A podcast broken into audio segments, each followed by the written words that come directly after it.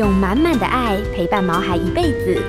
欢迎收听《全民安扣全能狗 S 宠物当家》，与你一起关心狗狗、猫猫的大小事。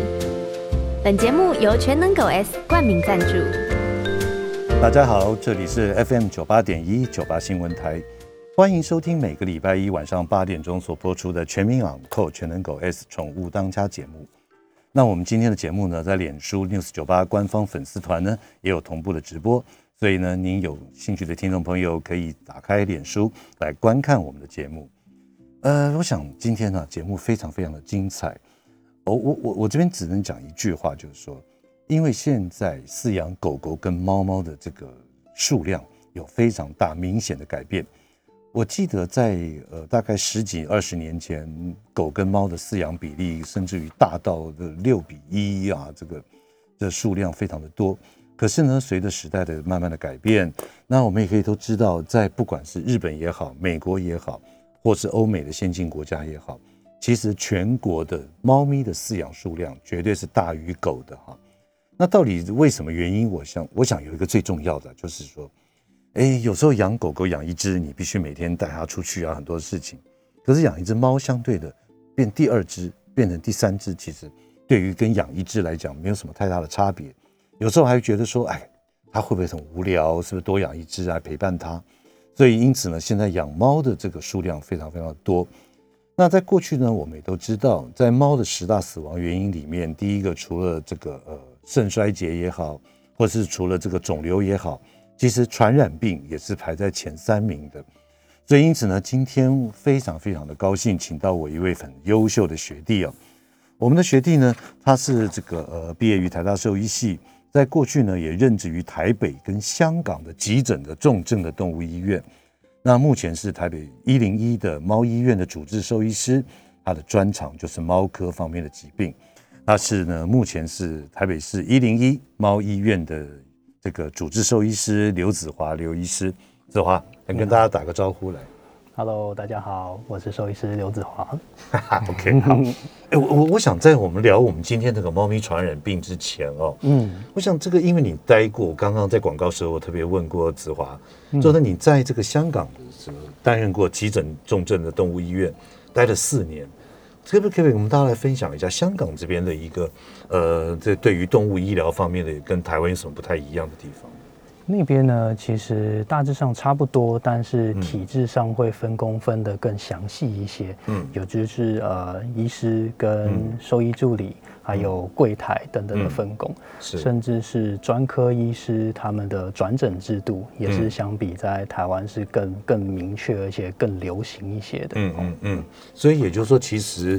这也是未来台湾可能会走的一些方向，对不对？对，是趋势，没错。趋势是没错了哈。所以，那在那边工作的时呃工作时间呢？我其实我最想聊的就是工作时间。很长啊，好长啊，都到下午一点半才是吃午餐的时间。嗯，对，跟台湾的工作时数是有过之无不及啊。嗯，而且加班的情况当然也是无可避免的，特别又是工作性质的关系。对，有时候你就做一个诊疗的行为，你不可能说，哎，时间到了，下班了。对不对？对啊，没错。好，来，子华，现在我我知道您对于这个猫咪的一些疾病非常非常的专注了哈。嗯。尤其是有一些传染病啊或什么，其实，在猫的十大死亡原因里面，在猫的传染病，它是摆在狗的传染病之前。嗯。也就是说，狗狗的十大死亡原因，可能传染病因为疫苗的打的普及的程度或怎么样，嗯，其实狗狗的传染病是越来越少。嗯。可是，相对于猫的传染疾病，却是。这这个，我们可以这样讲说，越来越多了哈，越来越这个值得我们大家来重视。是啊，所以我想说，在平常您在一零一猫医院上班的时候，这时候你平常看诊的时候，有遇到很多的猫的传染病吗？还是大多数这个这这些传染病是怎么来的呢？其实啊，还蛮常见的猫咪的传染病。嗯，因为像台湾嘛，台湾的环境是比较温暖潮湿的。嗯，那病媒跟病菌的种类跟分布的范围其实都是很广。嗯，像全台湾，不管是一年四季，室内室外，都可能会有蚊子啊，或是跳蚤、蜱虱等等的病媒，会携带一些传染病到我们家中的猫咪。是。又或者是呢？可能这些传染病是来自于一些已经受感染的猫咪。嗯嗯，就是说这些猫咪它们感染之后，它们的比如说口鼻分泌物、鼻涕啊、口水啊、爪子啊，甚至排泄物等等的，都可能含带这些传染病的病源，然后传染给其他健康的猫。是，像我们平常在看诊的时候啊，如果有饲主。带着生病的猫咪、小猫、幼猫来看的话，嗯，我相信杨医师一定也跟我一样，就是脑袋里面的那个警报器就会响了哈。嗯，因为小猫、幼猫它们的抵抗力真的比较弱，有传染病的机会是比较高的。那不管他今天是来看什么问题，是呕吐、拉肚子，嗯，或者是他可能因为打喷嚏、流眼泪、有眼屎啊，或者是皮肤瘙痒、脱毛等等的症状呢？都有可能是传染病，嗯，那甚至是他们没什么症状，就只是哦胃口不好、精神不好这样子，没错，也都有可能是传染病哦。所以说，紫外，也就是说，这个呃，我们在看一个临床症状的时候，其实不仅仅是他表面上看到的啊，你是打喷嚏吗？你就是有点拉肚子啊，对不对？嗯，其实他或许背后还有一些比较。呃，就是任何的症状在幼猫，我们都要把传染病考虑进去我们的鉴别诊断里面。是是，那比方说这样子，这个你在做这个鉴别诊断的时候，你会利用哪一些呃，不管是工具也好，你会运用哪一些这个呃检验的一些器材也好，大概会做过哪一些基本的筛检？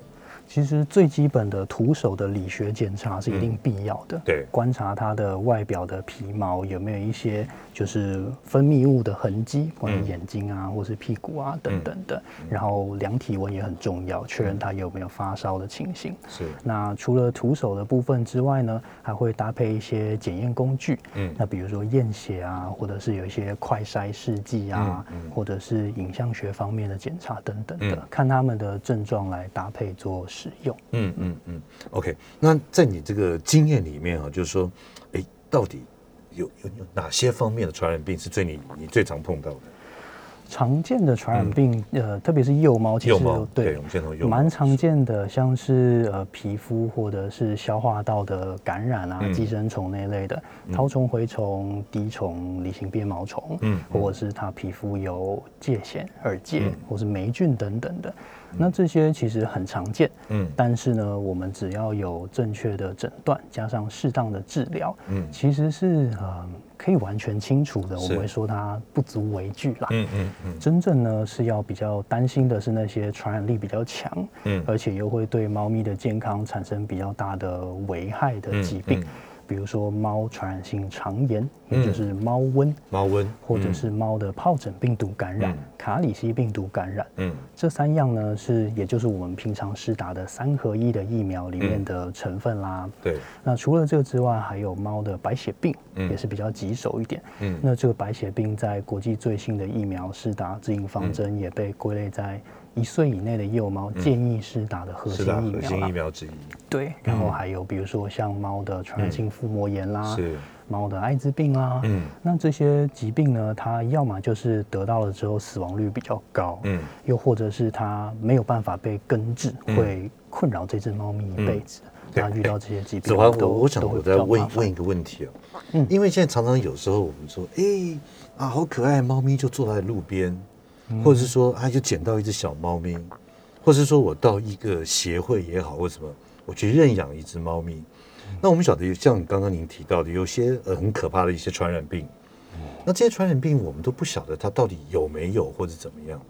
所以接下来我想请问一下子华的问题，就是说，你针对这样子的一个我们捡到的猫咪，好。那最担心，或者说你觉得说，哎，是否有一个，比方说，哎，是不是养多久，我要带去我们的家庭医师要看一下，要检查哪些疾病？嗯，其实呃，假设我们在就是不管是路边捡回来收编啊，或者是从收容所领养回来等等的。这些幼猫呢，它们可能都会有一些潜在的传染病。嗯，那潜在的传染病有时候它们也会一些潜伏期等等的，所以我们当然第一时间还是会希望带去动物医院做个初步基本的检查啦。嗯嗯。但是它平均都还是有一段长短不等、依疾病程度类型的不等的观察期。嗯。比如说至少两个月左右。嗯。我们还会需要再再带回回诊一次，做一些快筛试剂等等的。来确认是不是真的有一些潜伏的状况。嗯嗯，OK，好。那接下来我再问一下啊，嗯，好，假设说，哎，这个我们现在这个不管是买来的也好，认养的也好，嗯，那这个对方都告诉我们说他预防针还没打完，有的甚至于是打了一剂，有时候还没打。那这样子的话，他们是否不建议出门？或者说，如果真的非不得已要带他出门，要注意什么？就是其实没错，这些幼猫呢，真的还没有打完预防针之前啊，它们抵抗力是很比较弱的，嗯，所以能不出门呢，就尽量不出门，因为会担心有一些呃，像刚刚讲到那些传染性比较强的疾病啊，那当然是建议他们在试打完疫苗之后，嗯，才能就尽量打完疫苗之后再跟其他的猫咪有所接触，对对对。所以这样子的话，其实能够呃避免他这样子不小心感染到一些疾病，对啊，对不对？嗯。所以刚刚呢，你特别的提到，就是说有一些比较可怕的疾病，像除了一般的跳蚤、蜱虱或者一些呃可能是皮肤方面的一些传染病，这些都还比较好解决。所以比较可怕的，比方说像第一个猫瘟，第二个呢还有个更讨人厌的，就是传染性腹膜炎。对。好，那所以呢，接下来我想说，待会我们进段广告。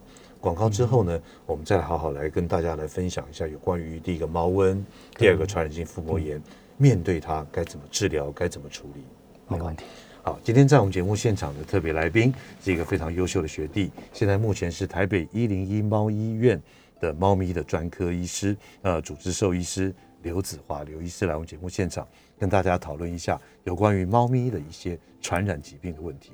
我们进段广告，广告之后马上回来。欢迎回到九八新闻台全民养扣全能狗 S 宠物当家节目，我是兽医师杨靖宇。今天在我们节目现场的特别来宾是台北一零一猫医院的呃主治兽医师刘子华刘医师啊，来跟大家聊一下有关于猫咪常见的一些传染病。哎，子华，刚刚在广告之前我们有特别聊到，猫可能就会担心有好几种这个可怕的传染性疾病，对比方说像猫瘟。比方说，还有一个就是非常棘手的这个传染性腹膜腹膜炎，对不对？那另外还有就是说，哎，到底这些传染性的疾病该如何来预防？那这边可不可以我们慢慢的一个个来跟听众朋友来分享？嗯好，我们先讲一下猫瘟。好，没问题。那猫瘟呢，先跟大家介绍一下这个疾病它的特点。哈，嗯，主要我想可以分成三个部分。嗯，第一呢，就是这个疾病它的病毒很难被杀灭。嗯，第二呢是它的传染力很强，只要有一点点吃进去呢，就有可能造成感染。嗯，第三呢就是感染之后发病之后死亡率其实是蛮高的，蛮高的。对啊，那这个猫瘟的病毒呢，它叫做 Panleukopenia virus。嗯，它是一种没有封套的。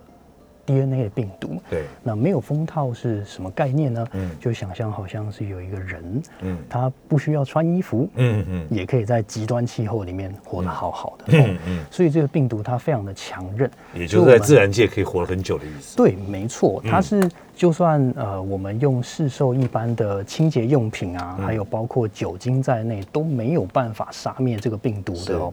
它自己在环境物体表面如果没有被破坏的话，是可以停留好几个月的时间，都依然有感染力。对，没错。所以，比如说举个例子，假设今天有一只得到猫瘟的猫咪，它的排泄物带有病毒，留在笼子的某一个角落，没有被清干净。嗯，下一次再有猫咪住进这个笼子的时候。不小心踩到、舔到、吃进去，就可能形成感染。这病毒就有感染能力了，对不对？对。哎，子华再请问一下，就是说猫瘟它一开始有什么症状，让你觉得说，哎，好像怪怪的，该带去检查了？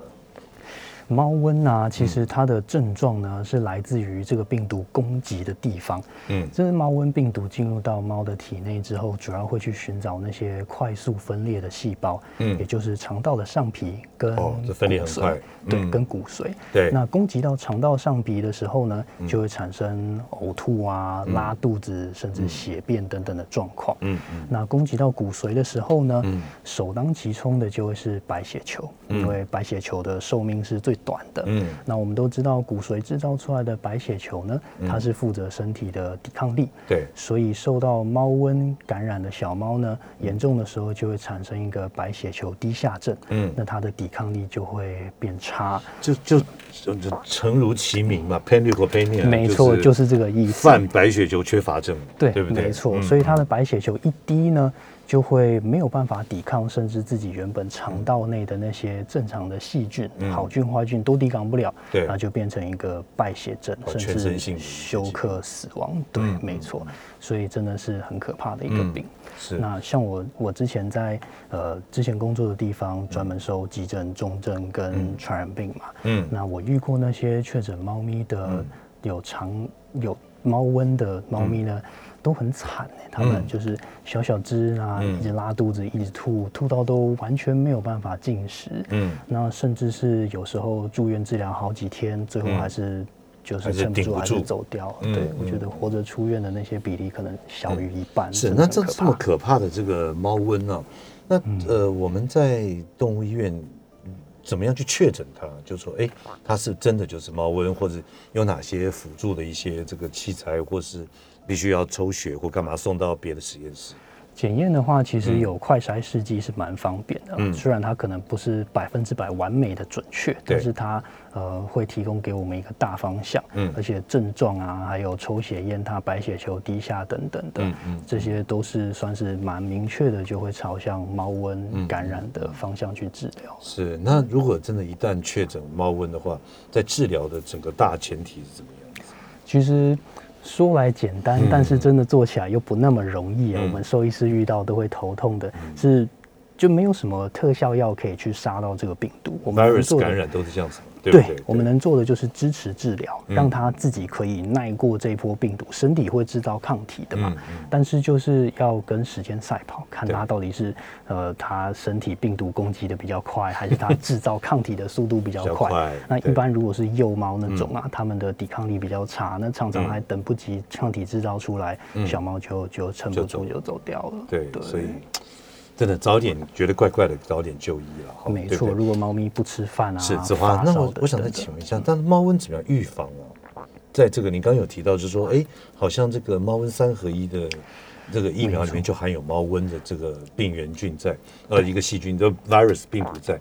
那是否就是说，但是小猫咪它还没打针，那怎么办？所以啊，它平常在还没有到适合打。疫苗的年纪，也就是还没有满八周龄的时候呢，是完全不建议出门的。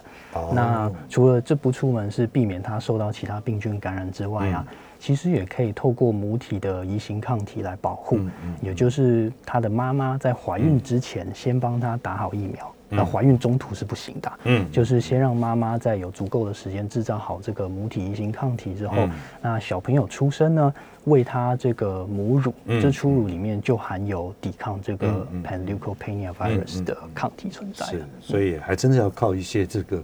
呃，这些免疫啊，不管是主动或被动的免疫，啊，就靠初乳啊，或者是这个妈咪给他的一些抗体，来抵抗这样的疾病。对，就是妈妈来的恩惠，保护他。OK，好。其实这刚刚又牵扯到另外一个问题啊，就是我想这个时间还够。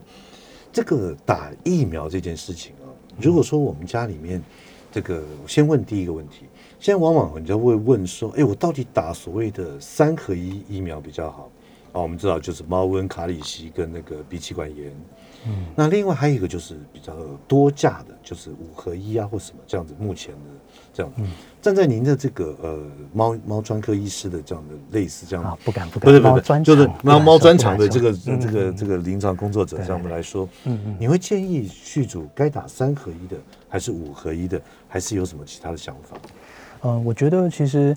我我个人建议呢，真的非常非常建议要打的就是核心疫苗三合一。三合一。那当然，近年像刚刚提到一岁以内的幼猫呢，因为新的指引出来，也考虑把白血病，白血，也就是五合一的部分，包含成我们的核心疫苗来给猫咪施打。嗯。那这当然其中，因为每一只猫咪它们生活的环境啊，跟复杂程度，跟各个地区国家它们有的传染病的类型跟风险都不一样。嗯。所以真的还是要看，就是各位。饲主他们认为自己所在的地方的风险有多少？那如果不知道怎么判断的话，就跟兽医师讨论，来决定要试打哪一种疫苗是最适合的。对，所以真的就是跟您的家庭兽医师当成一个好朋友。嗯，对，其实其实我常常讲啊，最了解你们家的猫，除了主人之外，就是你的家庭医师。对啊，对不对？经历过哪些事情，还有治疗过什么，对不对？嗯，好，好，接下来我们来聊另外更讨厌的疾病，叫传染性腹膜炎。嗯。来，来跟大家来说一下 FIP，就是 Feline Infectious Peritonitis，对不对？FIP，对，来说一下。传染性腹膜炎呢，这个病它我知道在网络上面的讨论是很热门的嘛。对。那这个病因为它有太多让人第一时间难以理解的地方，嗯，所以这边整个讲起来很复杂。那我就跟大家讲几个重点。对。首先，重点就是呢，这个病啊，它是由突变后的冠状病毒嗯所引起的。突变后啊，跟跟人的那个冠状病毒是同一个名称啦，但是是物种别是完全不一样的东西。所以不用担心吧，对不对？对，这个 FIP 不会传染给人。对对。那这个病毒呢？突变前的一般版本的冠状病毒其实非常普遍的存在，就是很多猫咪的体内。嗯，那它是经由粪口传染，吃进去之后到肠子里面，呃，绝大部分其实没有症状。嗯，那没有症状的猫咪呢，它们呃，其实它少部分会造成肠炎啦。嗯，那真的其中有这个。冠状病毒的比例呢，很少很少的比例会真的发生突变，然后演变成传染性腹膜炎这个疾病。对，而且真的如果要突变的话，通常是两岁以前的年纪，嗯，会比较容易发生。嗯，也就是说，呃，感染这个病毒，它不见得真的会变成 FIP 这个疾病，哦，是看个体猫咪的。对，我说天命嘛，机运。对对对。但是真的很讨厌的是，如果真的一旦不幸发病了。它的死亡率在没接受治疗的话，可能是几乎是百分之百。嗯嗯嗯，是。对。那这样子的话，就是说，他有没有一些这个 FIP 有没有一些年龄上面的偏好？比方说，哎，他特别喜欢在某一个哪一个年龄层，或者是说，哎，哪一些品种？应该说没有，是没有，但是比较多统计出来的是年纪小小于两岁的嘛，但也有听过那些成年的猫咪是后来才感染到，然后后来才发病的，也是有可能，不是说过了两岁就绝对 safe 就没事了哦。对，那感染这些呃感染这个猫冠状病毒发病成呃 FIP 之后呢？它的症状呢是大概可以分成干式跟湿式这两类嘛。嗯，那湿式可能比较容易理解，就是有腹水或是大大圆圆的，对，然后黄不拉几的一只小猫，或是呼吸很喘，因为有胸水等等的。比较讨厌的是有干式的存在，因为它可能猫咪就没有什么症状，它就只是不吃饭，然后一直发烧、波状热等等。嗯嗯。那有时候我们检查可能顶多看到腹腔淋巴结肿大，但这也也没什么特异性。嗯。那真正呃要要检查这症状，其实因为它的症状不明显，所以变成连带的我们的要确诊啊，也不是那么容易。所以也就是说，它在不同的 stage 它会有不同的临床症状。有时候真的也很难判定，第一眼就说，哎，它就是传染性腹膜炎。对啊，它会有一段潜伏期，最后才发出来。OK，好的。呃，今天在我们节目现场的特别来宾是台北一零一猫医院的主治兽医师刘子华刘医师，来跟他聊一下猫的一些传染性的疾病。我们在听段广告回来，问他传染性腹膜炎该怎么治疗。欢迎回到九八新闻台全民养狗全能狗 S 宠物当家节目，我是兽医师杨靖宇。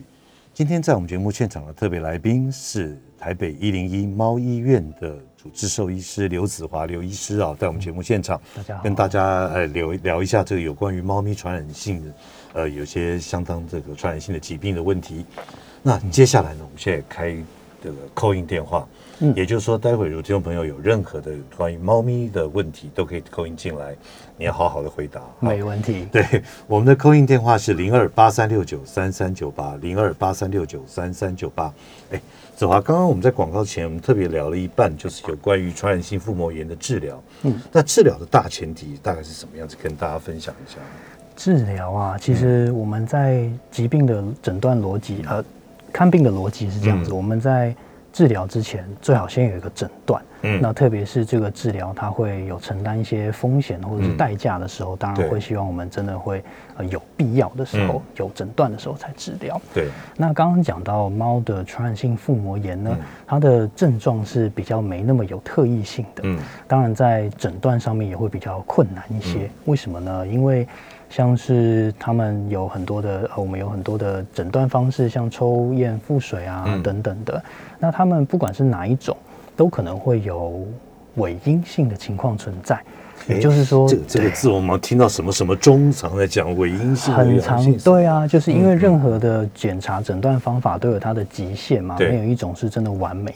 那偏偏这个病毒又比较狡猾一点，症状的多变，所以在我们诊断的时候又会难度更高。嗯，那特别是刚刚提到的干式腹膜炎啊，它可能到嗯后期的时候，假设我们出现了神经症状，嗯，它会走路不稳或是癫痫等等的。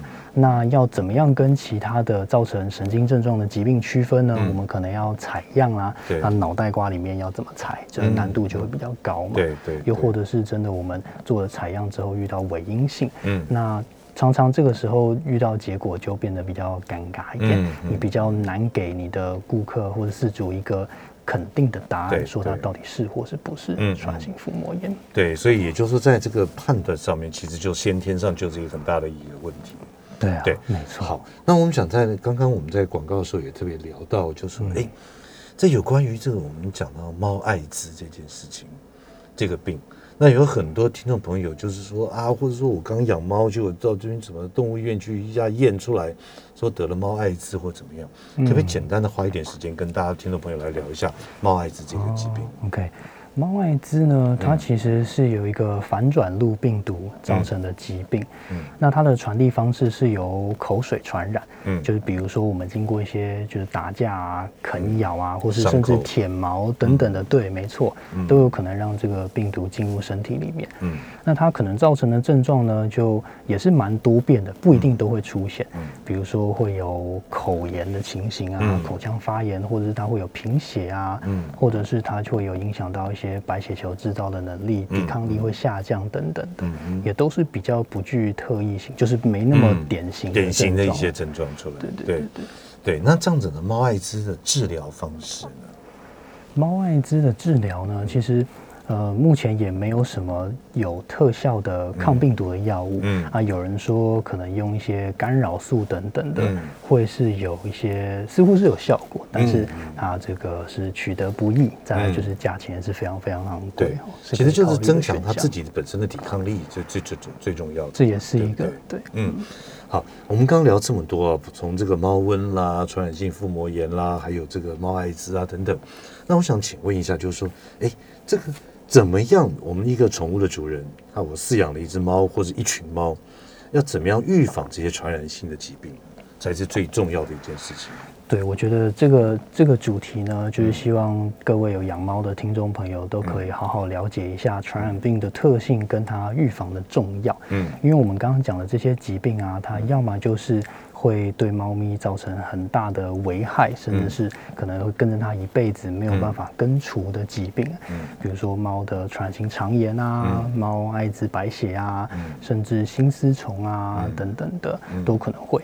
所以呃，与其我们在呃花很多的时间跟金钱成本去治疗它，那不如现在有方法可以预防的，就先尽量预防，真的是预防胜于治疗。嗯，那预防的方法呢，可以分成呃三个类别。嗯，第一呢，就是我们要确实的清除环境中的病源。嗯，那第二呢，就是我们要尽早的处置那些受到感染的猫咪。嗯，那第三呢，就是我们要平常就做些事情保护好还没有被感染。好的的被感染的猫咪，对对对，怎么处置好？就是已经感染的猫咪，这就说是不是要分开饲养啊？来来，让我跟你讲一下细节。对对对对对，细节的部分就是要尽早的辨认出你的猫咪是生病的。嗯，而且要如果有怀染怀疑是感染传染性疾病的可能的话呢，要尽早的隔离，并且带它去做治疗。嗯，当然不能就是要要尽快的治疗来避免它继续在散播那些病毒嘛。嗯嗯。那还有刚刚讲的第一个就是环境中的病源的清除呢，也要根据你怀疑的传染病的类型，做出适当的消毒方式。嗯，不是就是盖棺而论，必须要确实的消毒。嗯。然后还有我们保护健康的猫咪呢，就必须要用定期的预防药的给予，或者施打疫苗等等的。嗯嗯。那另外还有就是要降低它们的紧迫了，这点特别是对那些最近要搬家或是有新养猫咪的的饲主要特别注意，紧迫的时候感染力就会下降，然后就可能得到传染就抵抗力都会下降，免疫系统受到抑制，所以有一些平常存在的一些病毒啊或什么就伺机作怪了。对，没错。所以基本上就是要保持良好的身体健康状态，这是非常重要的。嗯，那接下来我们再聊一下，呃，当然我们这前一阵子不是前一阵子，直到目前为止，我们的 COVID nineteen 就是新冠肺炎的这样子的一个这种疫情的关系啊。嗯，那我们当当然这个这个是对于猫来讲的话是有具有感受性，但是它不会传染给人类了哈。那有没有一些猫咪的一些，比方说像狗狗都会有一些人畜共同传染病，在猫身上有没有一些人畜共同传染病，是我们饲养猫咪的主人要注意、要了解的地方？嗯，其实也是有的哦。那比较呃，大家听过名字的，可能像猫抓病。它是有一种用跳蚤传染的细菌，嗯，那会存在猫咪的口水跟爪子上面，它经由啃咬啊，或是抓伤人类，就会感染到皮肤，可能会有发炎、肿胀或是淋巴结肿大的那种情形。嗯嗯。那再来还有是比如说绦虫或是弓虫的感染，嗯，也会传染给人。嗯。那弓虫可能就是有一些准备要怀孕的家庭也会特别担心的嘛。对。但其实呢，大家要知道的事情是，除了受感染的猫咪的粪便是弓虫感染的来源之外，嗯。其实被污染的食物，比如说猪肉啊，或是生菜这些没有煮熟的被污染的食物，也可能是传染的来源。嗯，所以其实我们只要做好我们个人的清洁啦，嗯，然后孕妇不要去铲猫砂这些，如果做到的话，其实被感染到公虫机会是没那么大，没那么大。尤其是如果说我们准备要怀孕或什么的话，对于我们平常假设说有习惯在外面喂浪浪的、喂浪猫的。可能就照要暂时要稍微停止一下。是啊，就是这也是其中一个可能会我们呃。可能会在室内的猫咪也会得到传染性疾病的来源，就是跳蚤。跳蚤不是自己跳进家里，而是人带进家里的。我们去公园遛狗的裤管啊，可能就夹带那些跳蚤，或者是公园的浪浪过来蹭裤管，我们在那边拈花惹草的，大家自己心里有数啦。对对，都可能这样子借由人的途径带回家里，传播一些疾病。对，所以真的正确的预防的一些方式，比方说呃，有一些一个月使用一次的产品，或者怎么样。其实这对对于这种外寄生虫的一些困扰，其实能够改善非常非常多。是啊，而且还有一个想到外寄生虫就是。呃，新丝虫的部分，嗯，就是就算是足不出户的室内猫呢，它可能也会有蚊子在家里，就可能感染新丝虫。嗯，那新丝虫不要觉得好像哎不常见，猫咪其实也会有哦。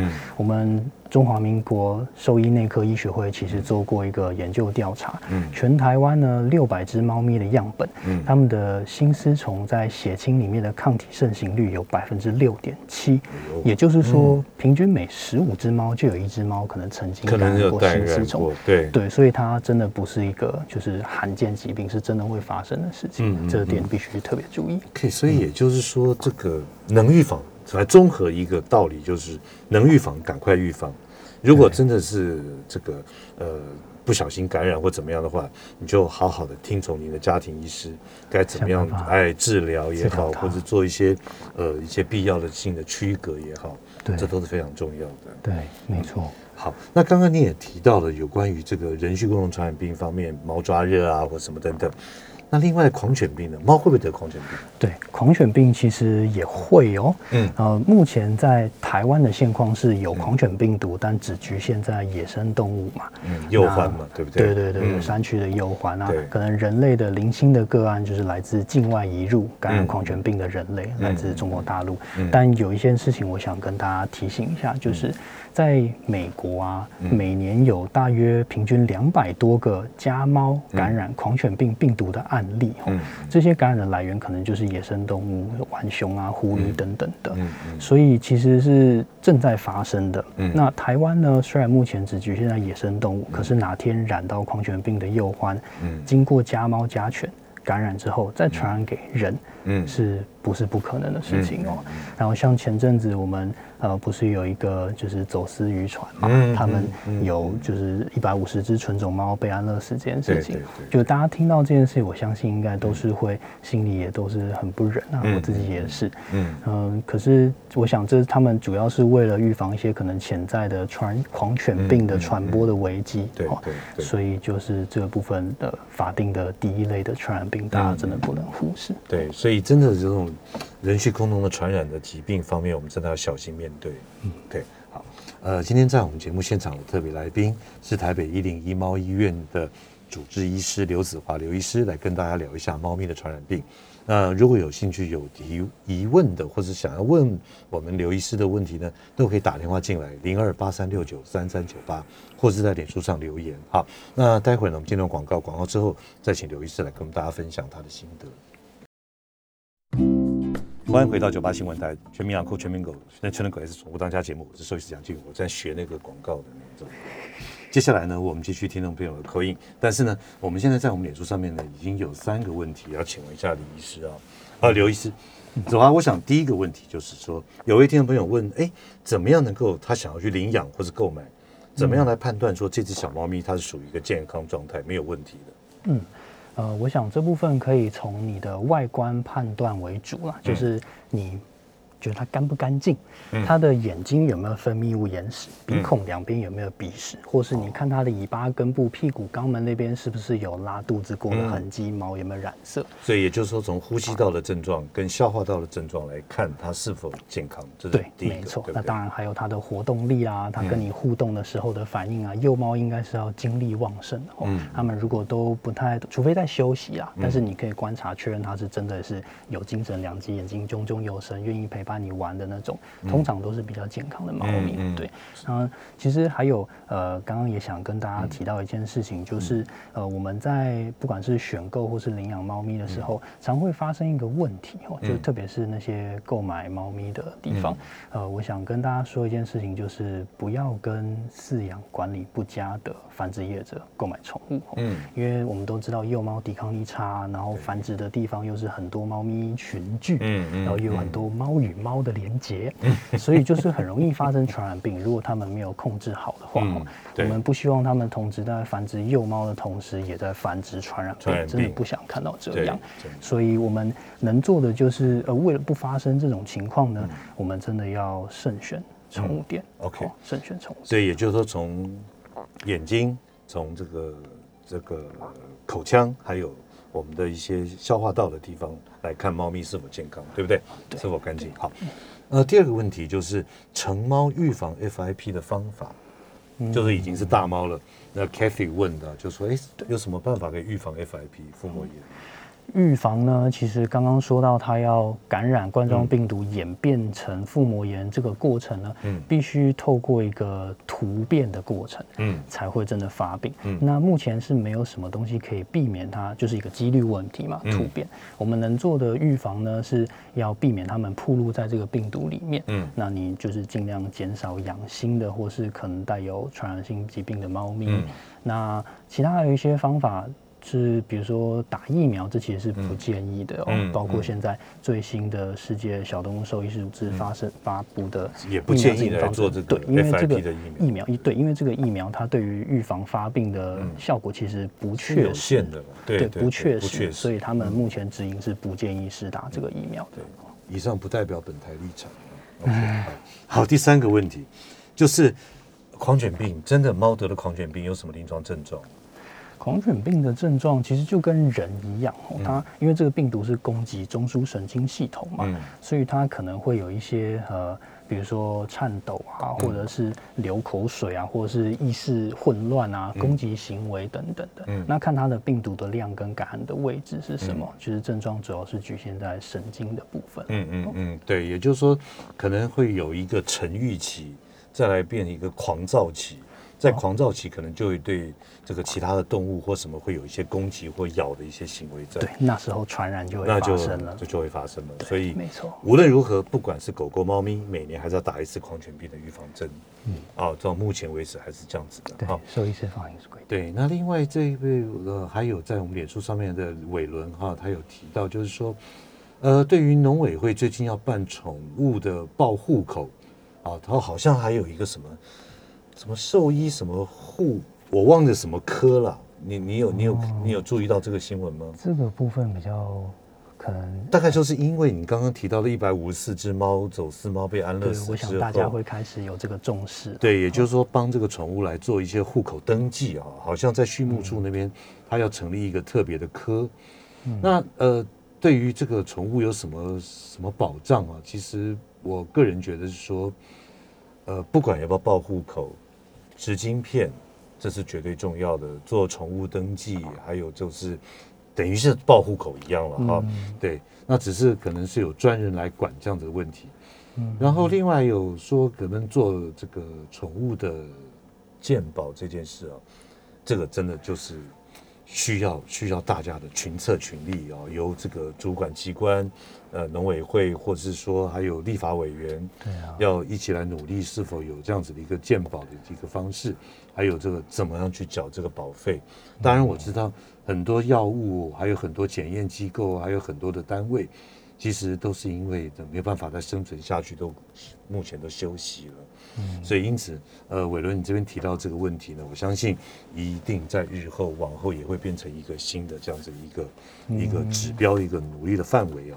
好，来，我想最后的这个两分钟哦，我想请这个子华来跟我们聊一下，就是给事主的一个建议，不管你是针对哪一类的这个传染病，皮肤也好，传染也好，或什么。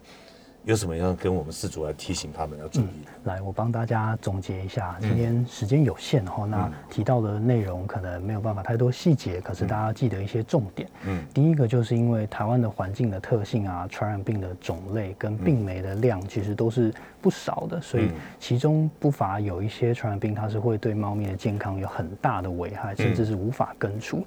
所以大家必须要重视猫咪的传染病这个问题。嗯，那第二呢，就是。就算是完全不出门的猫咪，一样也会被蚊虫，比如说蚊子或者跳蚤叮咬，得到一些传染病，就是心丝虫啊，或者是绦虫啊、血巴东虫等等的。所以一定要定期帮家里的猫咪做预防这些事情。好，然后最后就是大家要了解怎么样做一个好好的。预防传染病的管控，那分成三个部分：环境做好清洁，那受感染的猫咪有妥善的处置，嗯，那还没被感染的猫咪，你要为它做好保护，降低它的紧迫等等，嗯，这些是很重要的。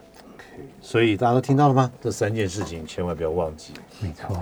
呃，今天非常谢谢一个我们呃非常优秀的一个学弟啊，也就是台北市一零一的猫医院的主治医师刘子华兽医师刘子华来我们节目现场。跟大家分享这么多有关于猫咪的一些传染病方面的一些呃心得了，或者是一些是啊一些方向。因为看过，希望就是能预防不要再发生的，就尽量预防它。真的 OK 好，下次呢再来聊一些猫咪其他别的问题。好啊，我真的很对你那个急诊的那个加护啊，或急诊的照护啊什么非常有兴趣。下次再来聊这个是很有挑战。好，好，那我们谢谢大家的收听，我们下个礼拜一同一时间，我们在宠物当家再见，来跟大家拜拜。好，拜拜。每个宝贝都值得最好的，爱它就是一辈子。本节目由全能狗 S 冠名赞助。